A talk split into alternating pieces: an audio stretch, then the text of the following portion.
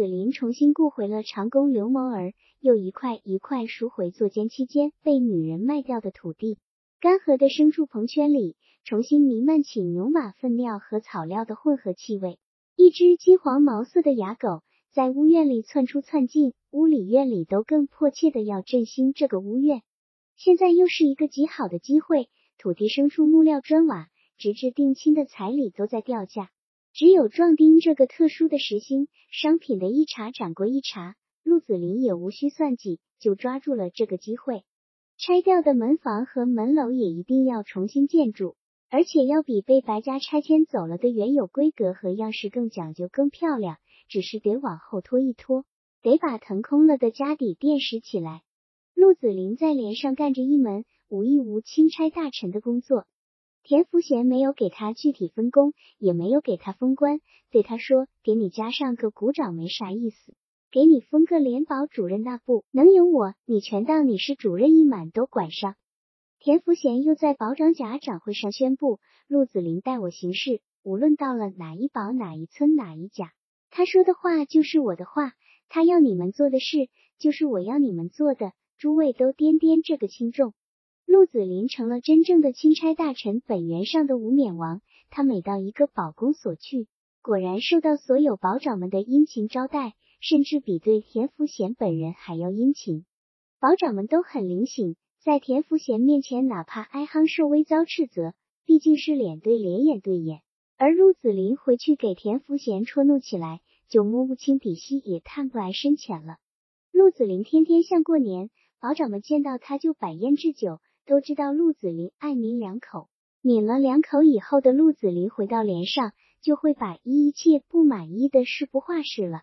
摆宴喝酒请客送礼，在连上和宝上早已超越了风气而成为习惯。关键在于一茬接一茬的捐税，客观上提供了财源，连上和宝上的头儿以及干事们都在发财。陆子霖在牢狱腾空了的皮囊开始充填起来，脑门上泛着亮光，脸颊上也呈现出滋润的气色。陆子霖起初却不大满意田福贤对他的安置。窃以为是田某人不放心自己，因而不给实权。后来就感觉到这样安排反而倒是好极了。他无职无权，却威震原上各个保各个甲，不能如期交付壮丁和捐款，他可以不担责任。任何弄还了、搞糟了的事情也追查不到自己，又可以自由的接受这个保那个保的保长们在完成一茬丁获捐的征集任务之后的分红。他很快就看透了当今的事态。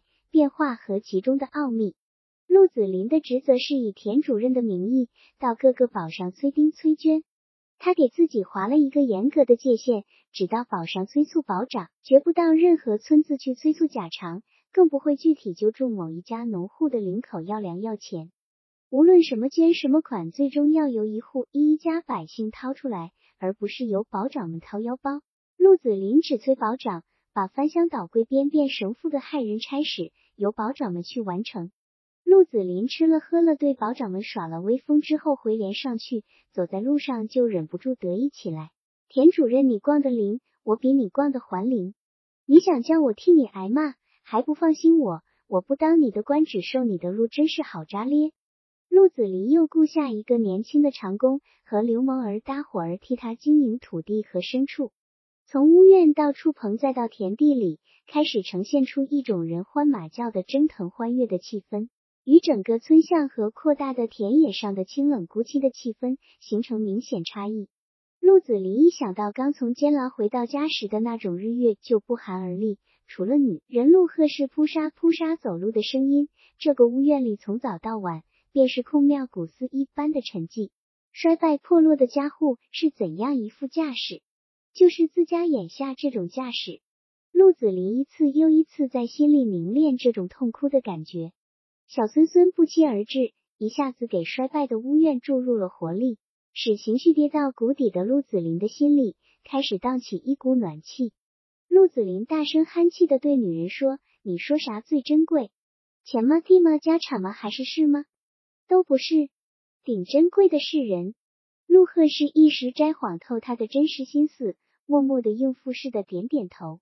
陆子霖进一步阐释他新近领悟的生活哲理：钱再多，家产再厚，势威再大，没有人都是空的，有人才有盼头，人多才热热闹闹。我能受一年之苦，可受不了自家屋院里的孤清。陆子霖雇回来刘某儿不久，又雇来一个年轻长工，就有图得几分热闹的意愿。因为刘某儿毕竟老了，寡言默语，手脚迟钝，而掀不起热闹欢蹦的气氛来。新雇佣的年轻长工正好弥补了这种缺陷。陆子霖对小长工说：“地里活儿紧了，你给刘叔帮帮忙；没啥紧活儿，你就引上娃娃耍。”甭把娃娃跌了摔了就行了。小长工就引着陆子霖的宝贝蛋儿孙子玩耍。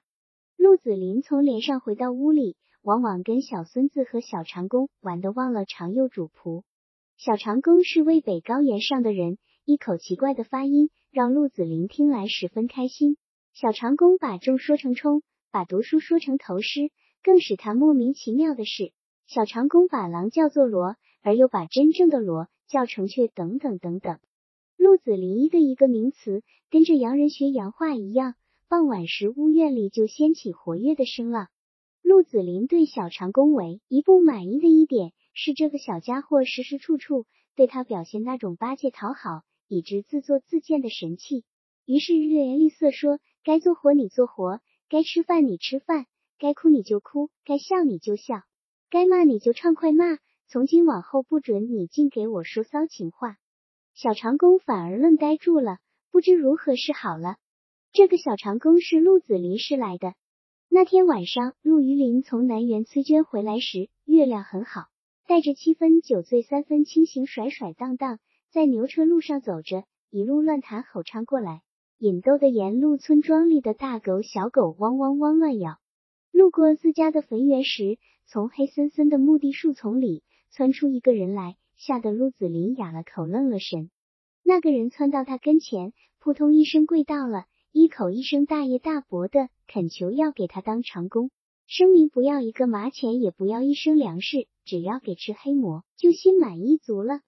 陆子霖松了口气，踢了那人一脚，又骂了一句，说他把他差点吓死了。跪在地上的人继续祈求雇他当长工，情愿大伯大爷再踢他两脚，压惊消气。陆子霖从稚声嫩气的嗓音判断出，这是一个半大小伙儿。他让他再踢两脚的话，似乎触动了心头的某一根弦索，就问：“你为啥偏偏缠住我要给我熬活？”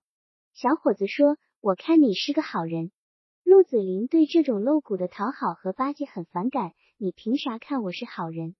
小伙子说：“他在这个坟园里躲了三天三夜了，几次看见陆子霖从这条路上走过。”你娃子鬼得很咧，陆子霖说：“你是看我穿的阔，断定我能雇得起你；你是看我像个官人，给我当长工，没有敢拉你壮丁。你说是不是龟孙？你不说实话，我就把你掐死。”小伙子连连在地上叩头：“是的，是的，爷，你说的着着的，对对的。”陆子霖又问：“你小小年纪逃出来是因为啥事？偷了人家闺女，抢了人家粮食，还是逃壮丁？”小伙子哇的哭了，爷呀，我是逃壮丁哩，俺都第三个有两个都给抓壮丁没回来，俺爸叫我逃出来寻个活命，你收下我全当积的行善哩。陆子霖大体信下了小伙子的话，他的笨拙的渭北口语可以使人的生信赖。问你叫啥名字？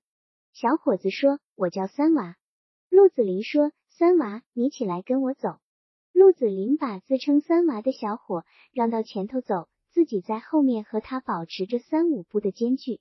小伙子不时回过头来说着讨好八戒周妹的话。陆子霖心头的某一根弦索似乎又被撞击了一下，忍不住直言相告说：“你娃子跟谁学的这招没字面儿乖嘴？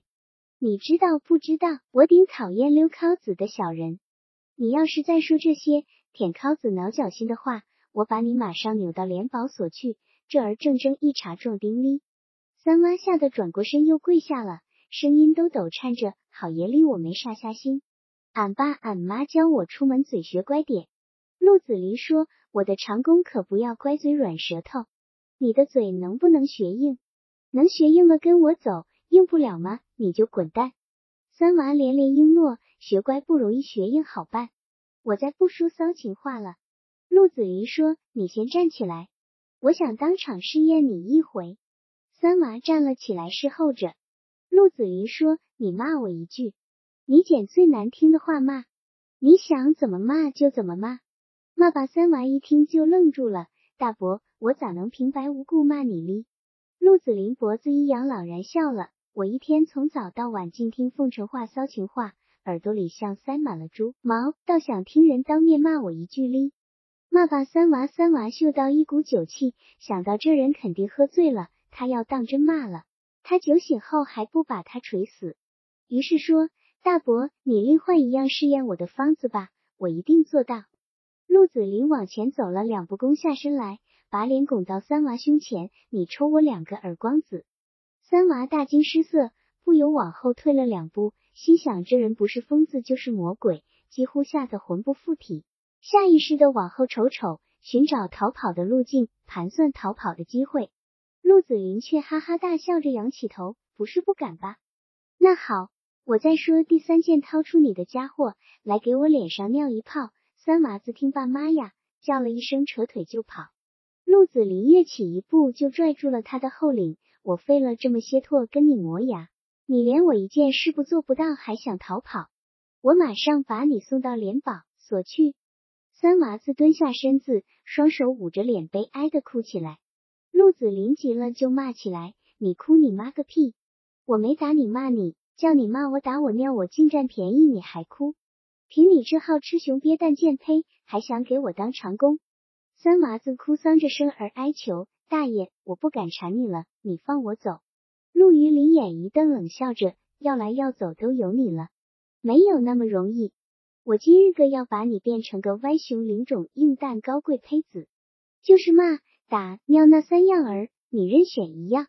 站起来，三娃抖抖索索站起来说：“大伯，你先骂我打我尿我吧。”陆子霖说：“甭啰嗦，我让一步，我闭上眼，我知道我睁着眼阎王。”也不敢骂我。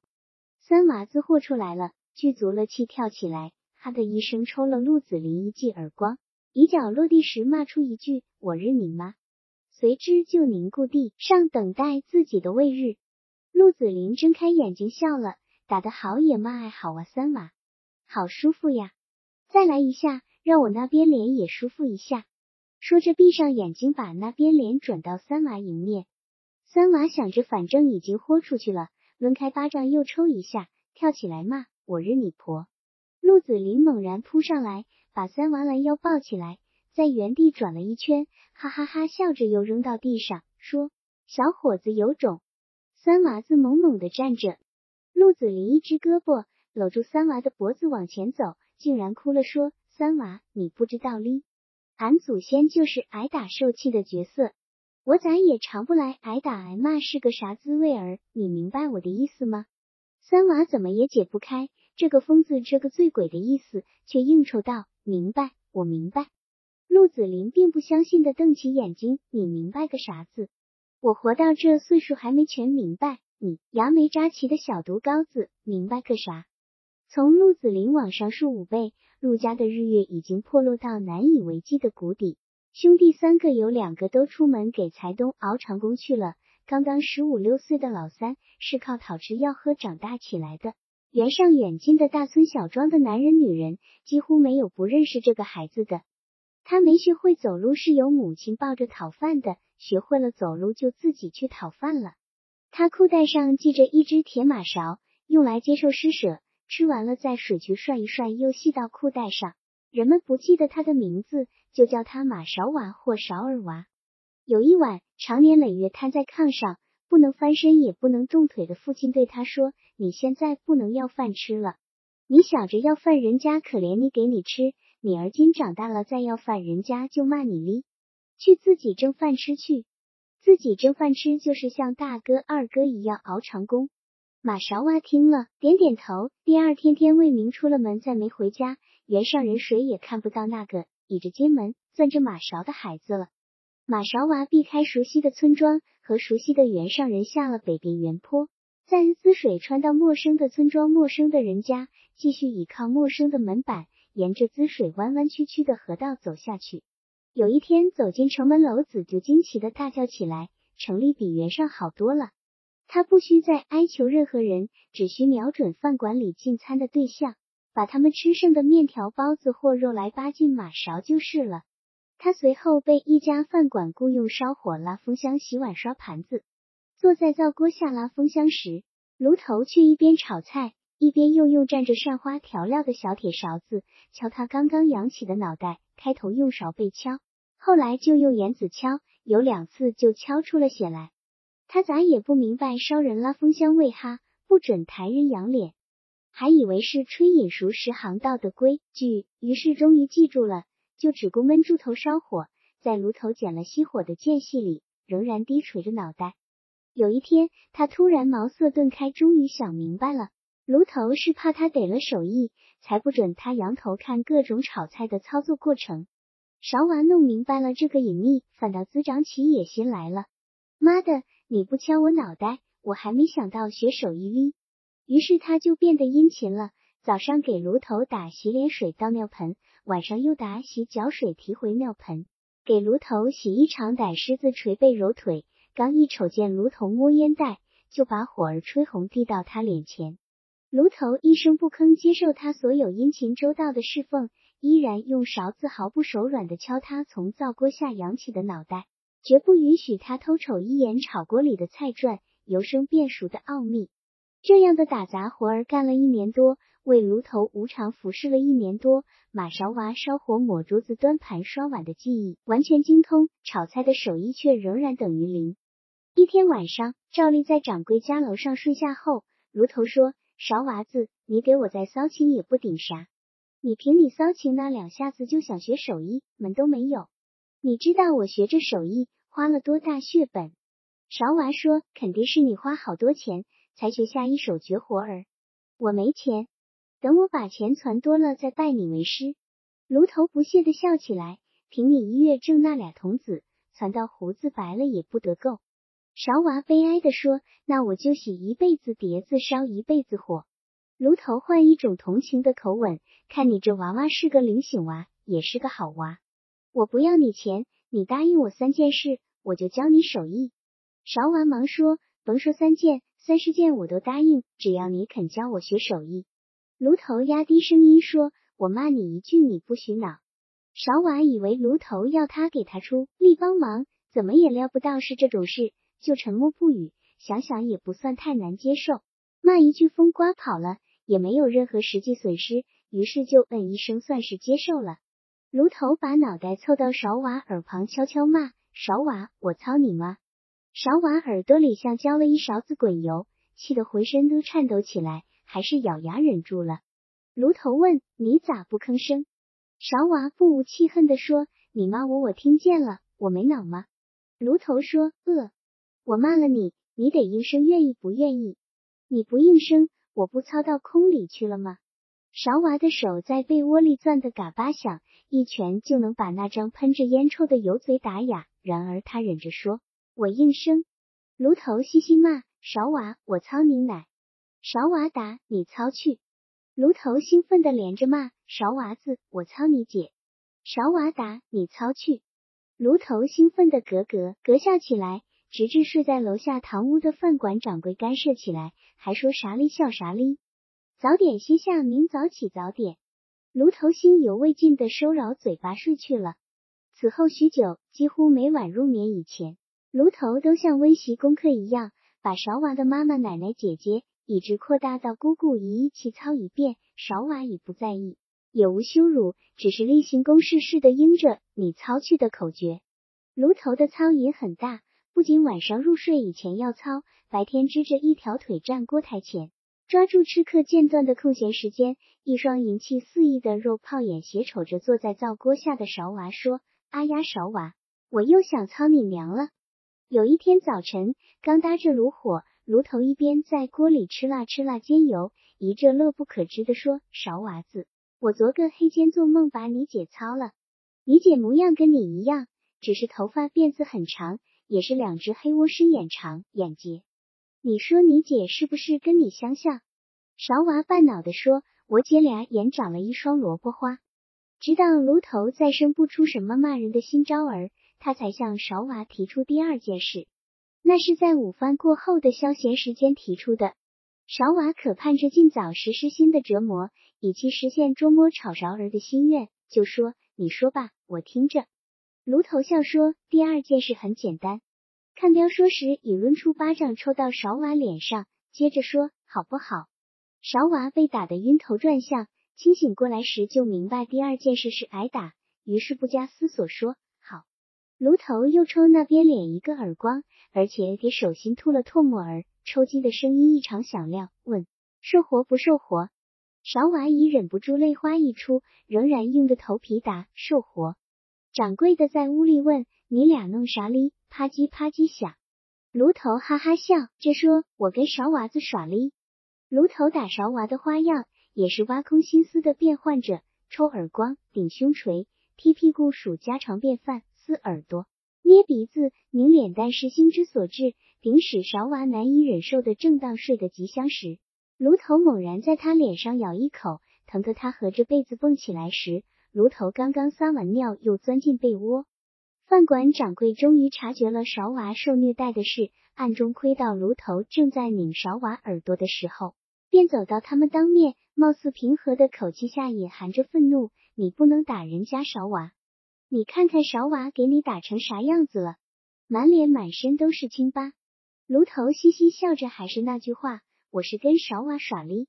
掌柜的再也不相信什么耍的鬼话，哪有这么耍的？勺娃的红伤青疤给人看见了，还说我手脚残狠哩。我也不是没打过勺娃，他是我姑的相公，我打他他妈他爸没话说。你打不着人家娃娃吗？炉头有点尴尬的笑着，算哩算咧，我往后跟勺娃再不耍了。掌柜的仍不放松，你还把打人说成耍？转过脸问勺娃，是不是跟你耍哩？勺娃嗫如头半垂下眉，是耍哩。掌柜的转身拂袖而去，该当挨打。贱胚子！这天晚上睡下以后，炉头用胖滚滚的手掌。抚摸着勺娃的伤处，连声细语说：“勺娃，我真的是跟你耍哩，谁道真操来？我说操你妈，操你奶，操你姐，全是说着耍的。我打你你你是看，娃子脸蛋奶嘟嘟的好看。打你骂你都是亲着你，疼着你。既然掌柜的犯病了，咱就不要了。我看就剩下一件事，你做了就开始学手艺。”勺娃忙说：“你快说吧，我也该熬到头了。”炉头贴着勺娃耳朵说：“我走你的后门。”勺娃愣愣的说：“俺家里只有单柏溜三间煞屋，没有围墙，哪有后门？你老远跑到原上，走那个后门做啥？”炉头痴痴痴笑着说：“瓜蛋儿娃是操你尻子。”勺娃惊诧的打个挺，坐起来，沉闷半天说：“我把我的工钱全给你，你去逛窑子吧。”炉头说：“要逛窑子，我有的是钱，哪在乎你那俩小钱？”勺娃自作自荐的求饶，尻子是使个罐子，有啥好？炉头把他按下被窝说：“皇上放着三宫六院不操操母猪，图的就是那个黑可字的抬头纹身吗？皇姑偷孙猴子，好的就是那根能粗能细能短能长的棒棒子吗？”勺娃可怜的乞求：“你另换一件，哪怕是上刀山下油锅，我都替你卖命。”炉头当即表示失望的说：“那就不说了。”咱俩谁也不勉强谁。勺娃想到前头的打骂可能白受了，立即顺着炉头的心思讨好的说：“你甭急甭躁呀，你只说弄几回，就给我教手艺。”炉头截然说：“这话好说，我操你五回，教你一样菜的炒法。”勺娃还价说：“两回。”最后双方在三回上成交。五年后，入马勺学成了一个真正的炉头。技艺已经超过了师傅。这个小小的一个间门面的饭馆生意日渐兴隆，掌柜的不失时机的停断了面条、油沙一类便饭，改为专营各色炒菜的菜馆，成立两三家大门面饭庄菜馆。私下出高薪想挖走入马勺，掌柜的闻讯十分担心，先自己马勺提了身价。马勺很坦然的对掌柜的说：“放心吧，马勺不是贪财无义的小人。”凭你对炉头打我时说的那几句话，我不要一分一文身价，至少给你干五年。掌柜的听了，竟然感动的涌出眼泪，又气愤的说：“把那个狗东西撵走。”马勺却说：“不，就叫他在这儿。”马勺真是春风得意时来运至。一位清廷大员巡视关中，微服混杂于市民这中，漫步于大街小巷体察民情，看见这家小小门面的菜馆吃客盈门，便走进去点了四样菜，要了一壶酒，正吃着就忍不住惊叫：“天下第一勺！”随即唤来菜馆掌柜要来笔墨，把“天下第一勺”的感叹书于纸上。吃客中有人看见题词下款的题名，就跪下来，连呼大人。众吃客闻听此人大名，纷纷跪下一片。大员微微笑着走出门去。掌柜的捧着题词，又惊又喜，随后花重金做了匾牌，门楣上挂起“天下第一勺”的金字招牌，生意红火兴盛极了。路马勺扬名古城，达官贵人、富商巨头美于红白喜事，祝寿过生日或为孩子做满月宴请宾客，都以请去天下第一勺为荣耀。官府衙门秦兵标营遇有重大庆典活动犒劳会餐，也必是请路马勺去做菜。勺娃子不仅得到分量沉淀的红包赏银，而且与古城上流社会的人物有个私交。陆师傅有啥事用得着时就开口。有钱有有权的有势的，包括死狗赖子、接炫子，都这样许诺。勺娃终于有了出气暴富的机会。炉头刚刚洗了手脸，准备就寝，两个标营兵涌来传话说，请他去给陆师傅帮帮忙做菜。炉头丝毫也不敢怠慢，掂上烟袋就走了。炉头跟着兵卒走进军营，又走进一间拐角的屋子，看去像是垒堆马料的一个仓库，里面独自坐着勺娃。一人在不停的抽烟，他就奇怪的问：“不是说叫我来给你帮忙吗？”勺娃说：“你先抽袋烟，缓缓气儿。”炉头刚坐下装烟点火，勺娃矜持的问：“你还想让我给你做骂打操那三件事不？”炉头从嘴里拔出烟袋，从椅子上溜下来，就双膝跪倒了，连连求告宽恕。勺娃阴冷的笑笑：“你这膝盖儿很软和，和弯就弯到地上了。”炉头说。好，卢师，我叫你岁爷。你现在咋样酿制我，我都不喊一声。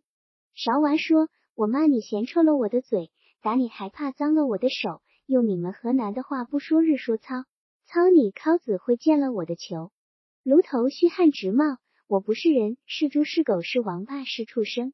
勺娃说：“你先前怎样骂我，现在就怎样骂你自个；先前怎样打我，现在你就照那样打你。”站起来，开始如头站起来，左手抽左边耳光，右手抽右边耳光，自己撕自己耳朵，拧自己脸皮，口里连续骂着自己：我操我妈，我操我奶，操我姐，操！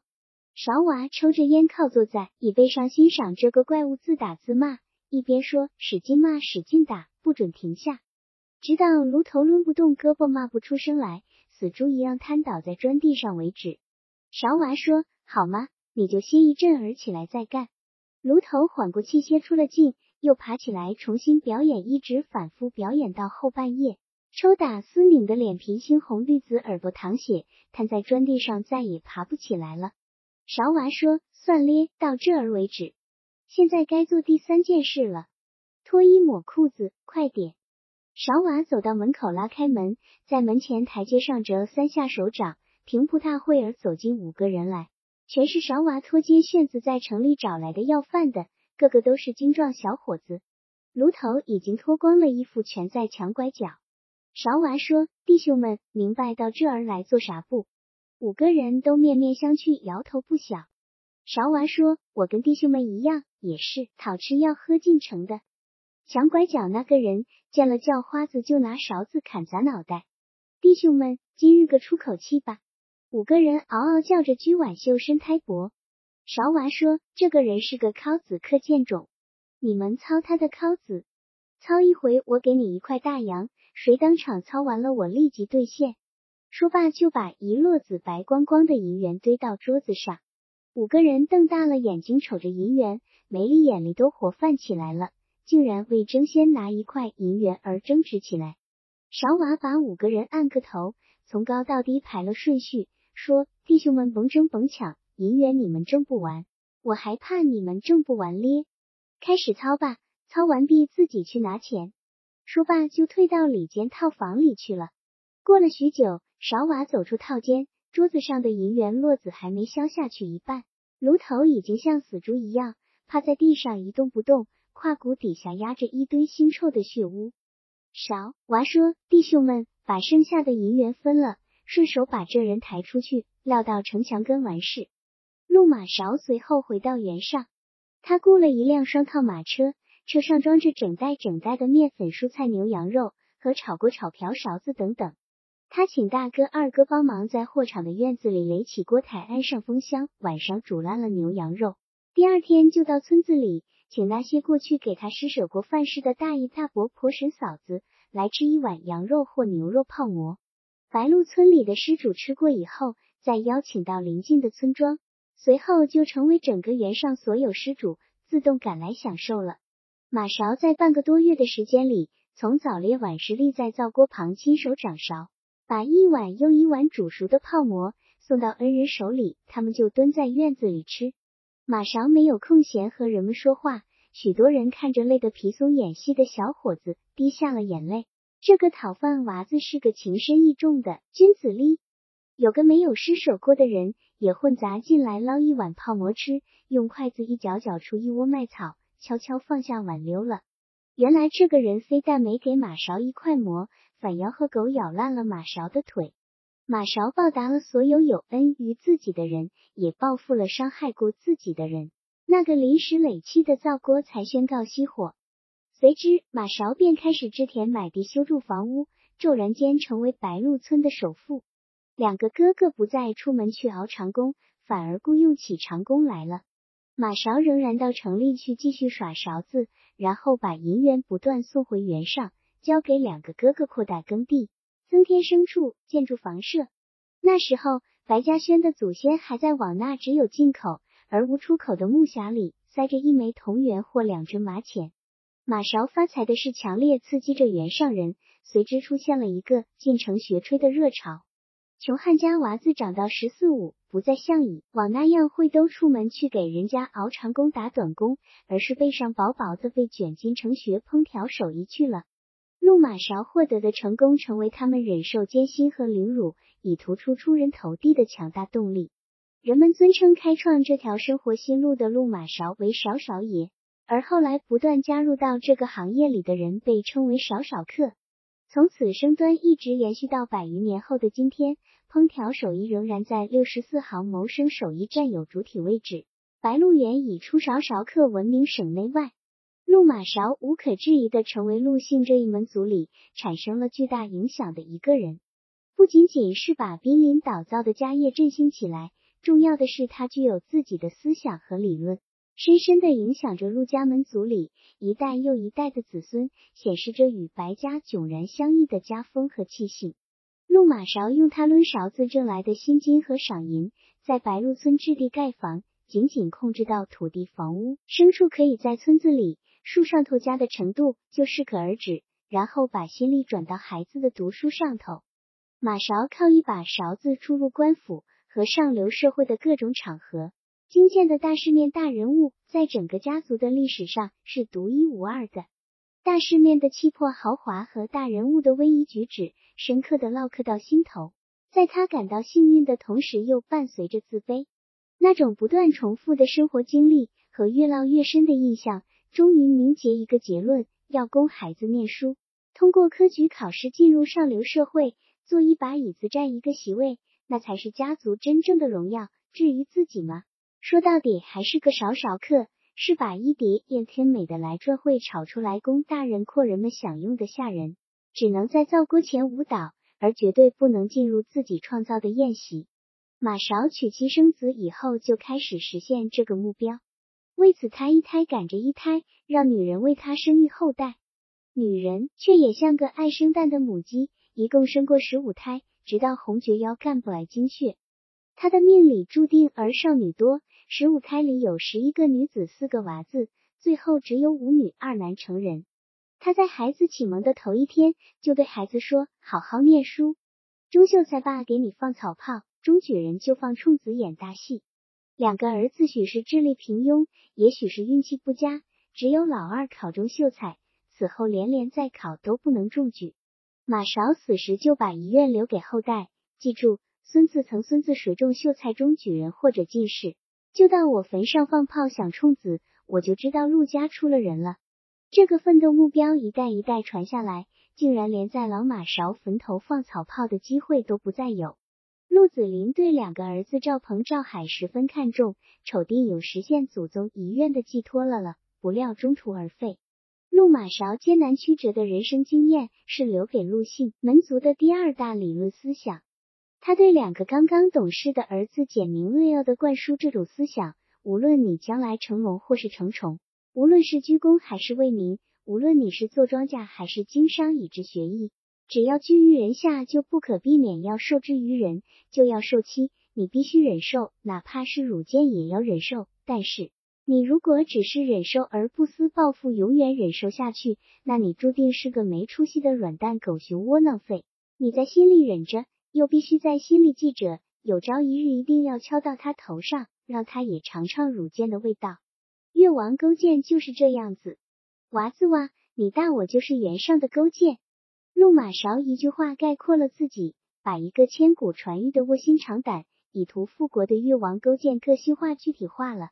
为了加深娃子们的记忆和理解，他把自己最新的经历经过适当的改编进给他们，特别把自己冬天穿着单裤斜着讨饭马勺走进省城的经过讲得格外详细，在哪个村子被狗咬，在哪个村子的庙台上过夜都讲得一丝不乱，到饭馆被炉头用勺背勺沿而敲脑袋打耳光撕耳朵拧脸蛋，也都一件不漏的讲了，只是把炉头走自己后门的丑事。做了重大修改，说那个老畜生把尿撒到他的脸上，那时候他就是卧薪尝胆的勾践。他对后来报复那个老畜生的情节也做了重大修改，说成了皇城里的兵卒成百人，一波接一波往那个老畜生脸上撒尿，直到淹得半死。那时候他就是重新得国凌迟吴王的勾践。这个个性化了的勾践精神就一代一代传下来。成为陆家在白鹿原撑门立户的精神财富。陆子霖在汾园路上拾到小长工时的一番做派，是对祖宗精神的一次演示，一种体验，一种发泄，或者是一种心灵感应。小长工三娃子乖觉伶俐而又善解人意，使鹿子霖屋院里孤清冷寂的景象有很大改变。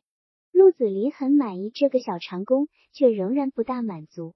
因为这个古老无院里的孤清气氛，只有外表上的改变，而没有根本上的变化。尤其是到了晚上，三娃子和刘某儿在牲畜棚棚里就寝以后，鹿子霖躺在炕上，久久难以人眠。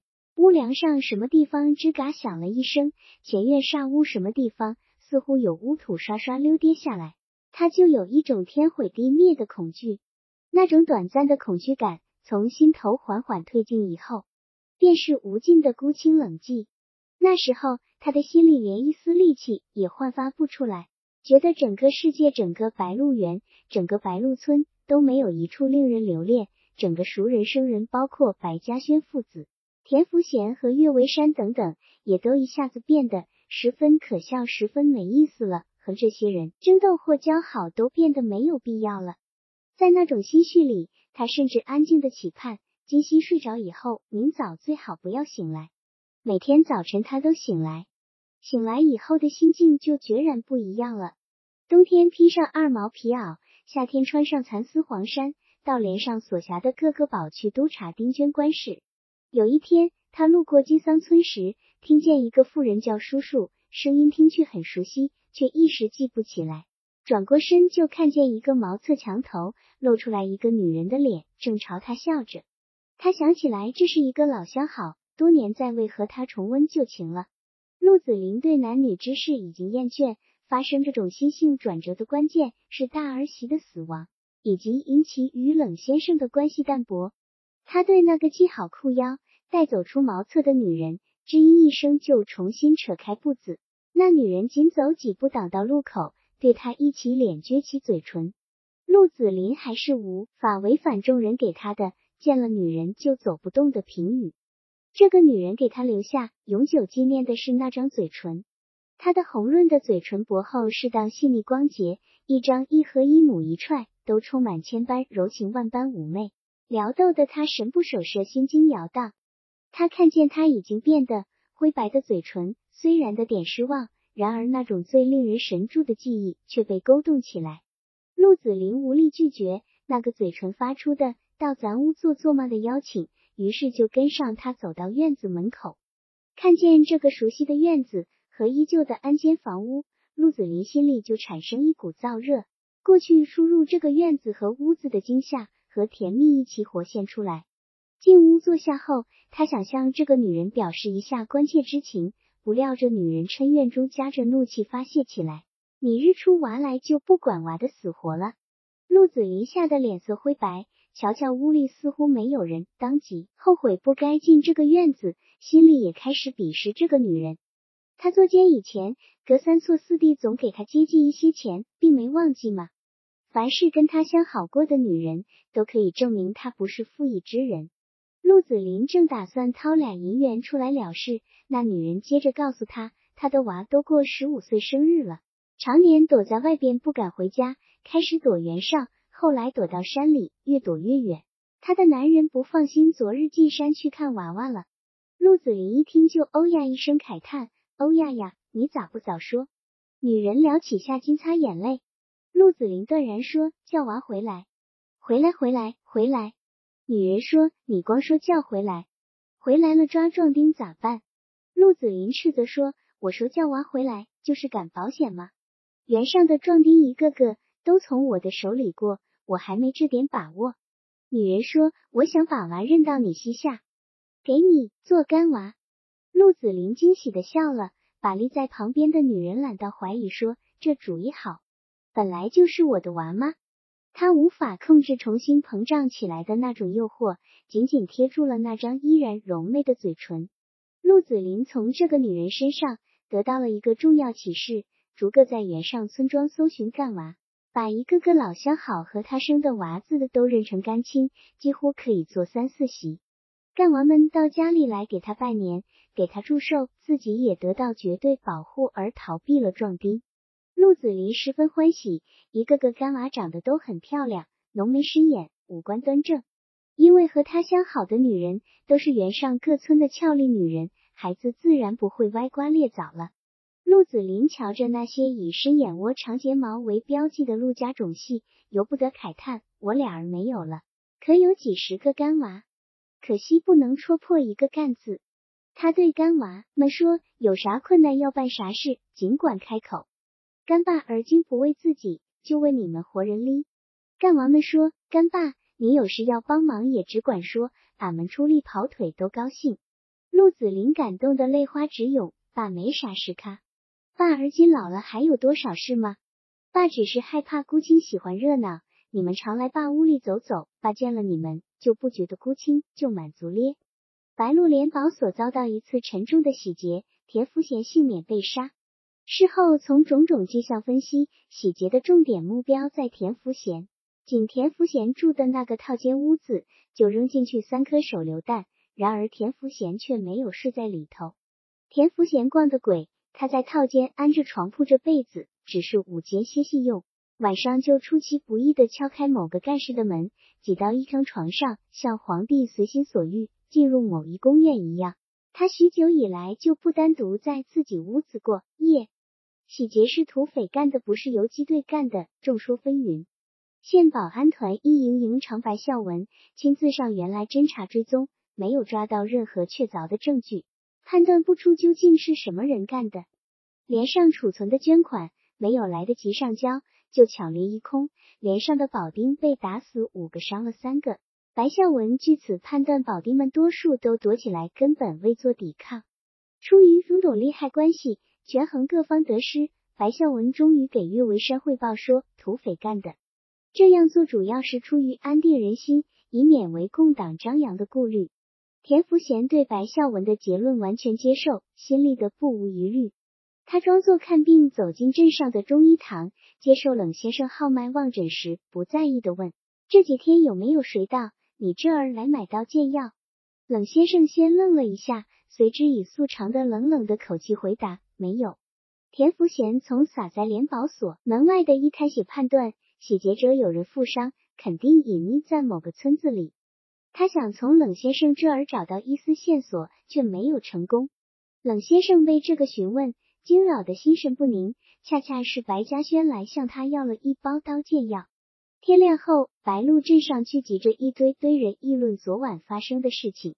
本原上第一次发生交战的骚乱，震惊了从未经历过枪炮的乡民。白嘉轩拄着拐杖，佝偻着腰走进来，向他讨要一包刀剑药。冷先生随口问：“谁有伤了？”白嘉轩接过药包，揣到怀里，说：“甭给谁说我要过这药。”冷先生现在急于想告诉白嘉轩，田福贤追问哩。他在镇子上碰见一个匆匆走过的女人，说：“商话叫你家轩伯来下两盘棋。”白嘉轩一边下着棋，一边给冷先生叙说刀剑药的来龙去脉。那天晚上听见有人敲后门，他就起来了，没料到进来的是自己一个一步来往的老亲戚的儿子，他叫他声老舅爷，就说打劫联保所的事是他干的，他是做游击队的底线儿。因为没打仗经验，恰好负了伤。白嘉轩大为震惊，之后就压着声训斥：“你家人老几辈都是仁义百姓，你也是老老成成的庄稼人吗？都四十上下的人了，你咋弄这号出圈子的事？”他却笑着说：“老舅爷，你不害怕，日子过不成了，不单是我，袁尚谢氏暗里进共产党的人多着哩。”白嘉轩暗暗吃惊，连这么老成的庄稼汉子都随了共产党。怎么辨得出谁在暗里都是共产党呢？他不再过多询问，就把他藏起来，给弄了一包刀剑药。白嘉轩对冷先生说：“像这个亲戚一样的庄稼汉，直戳戳走到联保所，谁也认不出他个是共产党。据此，你根本估摸不清这原上究竟有多少共产党。”冷先生说：“这谁能说清？田福贤成天剿共也摸不清。”要是有一天共产党真个成了事的了天下，你再看吧，原上各个村子的共产党一下子就蹦出来了，把你把我能吓一跳。俩人随之把话题转移到陆子霖身上，而且收了其他儿专门议论起来。白嘉轩说：“原上而今只有一个人活得顶滋润。”冷先生说：“你说田福贤？”白嘉轩说：“他才最不滋润哩，他在原上是老虎。”到了线上就变成狗了，黑间还得提防挨炸弹。冷先生说：“那你是说你？”白嘉轩也摇摇头：“你还是老样子，没啥变化。”咔。冷先生闷住头，认真猜想起来。白嘉轩不屑地说：“陆子霖吗？”冷先生反感地说：“这人早都从我眼里刮出去了，我早都不说这人的三纲五常了，不值得说。”白嘉轩却说：“你看看这人。”当着田福贤的官，挣着田福贤的俸禄，可不替他操心，只顾自个认干娃结干亲哩。冷先生说：“我只说从监狱回来，该当权下了，没料想在屋权了没几天，又在原上蹦打开了。